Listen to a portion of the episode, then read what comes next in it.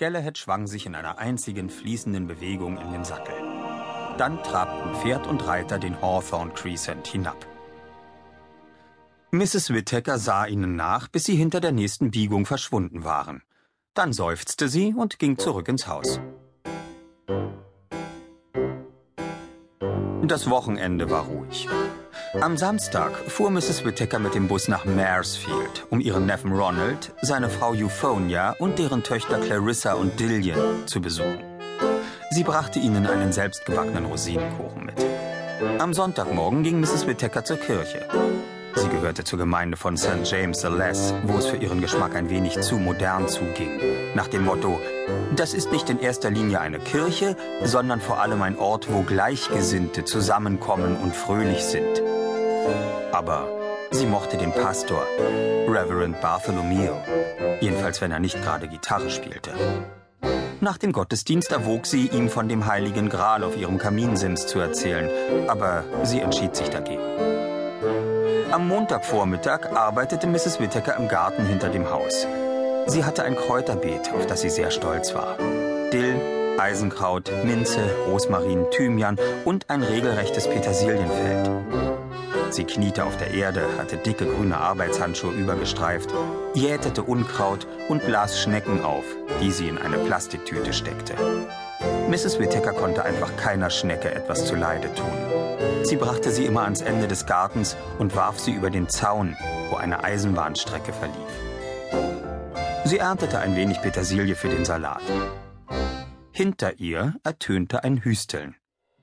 Galahad stand dort, groß und schön, und seine Rüstung funkelte in der Morgensonne. In den Armen hielt er ein längliches Paket, das in geöltes Leder gehüllt war. Ich bin zurückgekehrt, sagte er. Hallo, sagte Mrs. Whittaker. Ziemlich langsam kam sie auf die Füße und zog die Handschuhe aus. Nun, da Sie schon einmal hier sind, können Sie sich auch nützlich machen, sagte sie. Sie reichte ihm die Tüte mit den Schnecken und wies ihn an, sie über den Zaun auszuleeren. Das tat er. Dann ging sie in die Küche. Tee? Oder Limonade? fragte sie. Was immer euch gut dünkt, antwortete Galahad. Mrs. Whittaker holte den Krug selbstgemachter Limonade aus dem Kühlschrank und schickte Galahad in den Garten, ein bisschen Minze pflücken. Sie wusch die Minze sorgsam, ehe sie ein paar Blättchen in die beiden Gläser gab und dann Limonade einschenkte. Steht Ihr Pferd draußen? wollte sie wissen. Oh ja, sein Name ist Grizzle. Und Sie haben einen sehr weiten Weg hinter sich, nehme ich an. Einen sehr weiten Weg. Verstehe, sagte Mrs. Whittaker. Sie holte eine blaue Plastikschüssel unter der Spüle hervor und füllte sie zur Hälfte mit Wasser. Galahad brachte sie Grizzle. Er wartete, während das Pferd soff, und brachte Mrs. Whittaker die leere Schüssel zurück. Also dann, begann Mrs. Whittaker. Ich nehme an, Sie wollen den Gral. Ja, immer noch strebe ich nach dem Sangrail, antwortete er. Er hob das in Leder eingeschlagene Paket vom Boden auf, legte es auf die Tischdecke und öffnete es. Zum Tausch biete ich euch dies. Es war ein Schwert, die Klinge über einen Meter lang und mit hauchfeinen Buchstaben und Symbolen verziert. Das Heft war aus Gold und Silber gearbeitet, den Abschluss des Knaufs bildete ein riesiger Edelstein. Es ist sehr hübsch, sagte Mrs. Whittaker zweifelnd. Dies, sagte Galahad, ist das Schwert Balmung, das Wieland der Schmied in grauer Vorzeit schuf. Sein Gegenstück heißt Flamberge. Wer es trägt, kann im Krieg nicht besiegt, in der Schlacht nicht geschlagen werden. Wer es trägt, ist jeder Feigheit oder schändlicher Taten unfähig. Der Stein am Heft ist der Sardonyx Birkon, der seinen Besitzer vor vergiftetem Wein und verräterischen Freunden beschützt.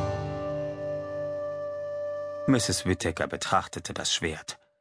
Sicher ist es sehr scharf, bemerkte sie schließlich.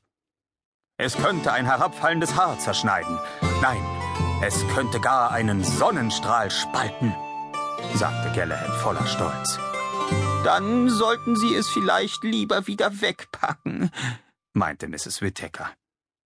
Ihr wollt es nicht? Galahad schien enttäuscht. Nein, vielen Dank.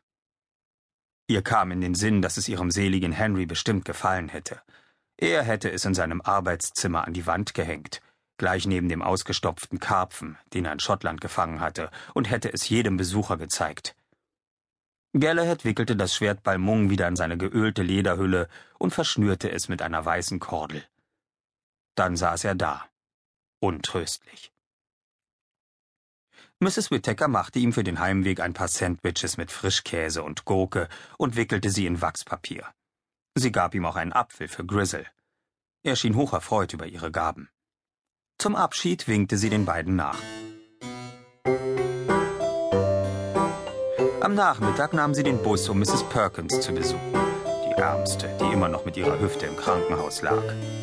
Mrs. Whittaker brachte ihr selbstgemachtes Früchtebrot mit, auch wenn sie die Walnüsse weggelassen hatte, denn Mrs. Perkins Zähne waren auch nicht mehr das, was sie einmal gewesen waren. Abends sah sie ein bisschen fern und ging früh schlafen. Am Dienstag kam der Postbote.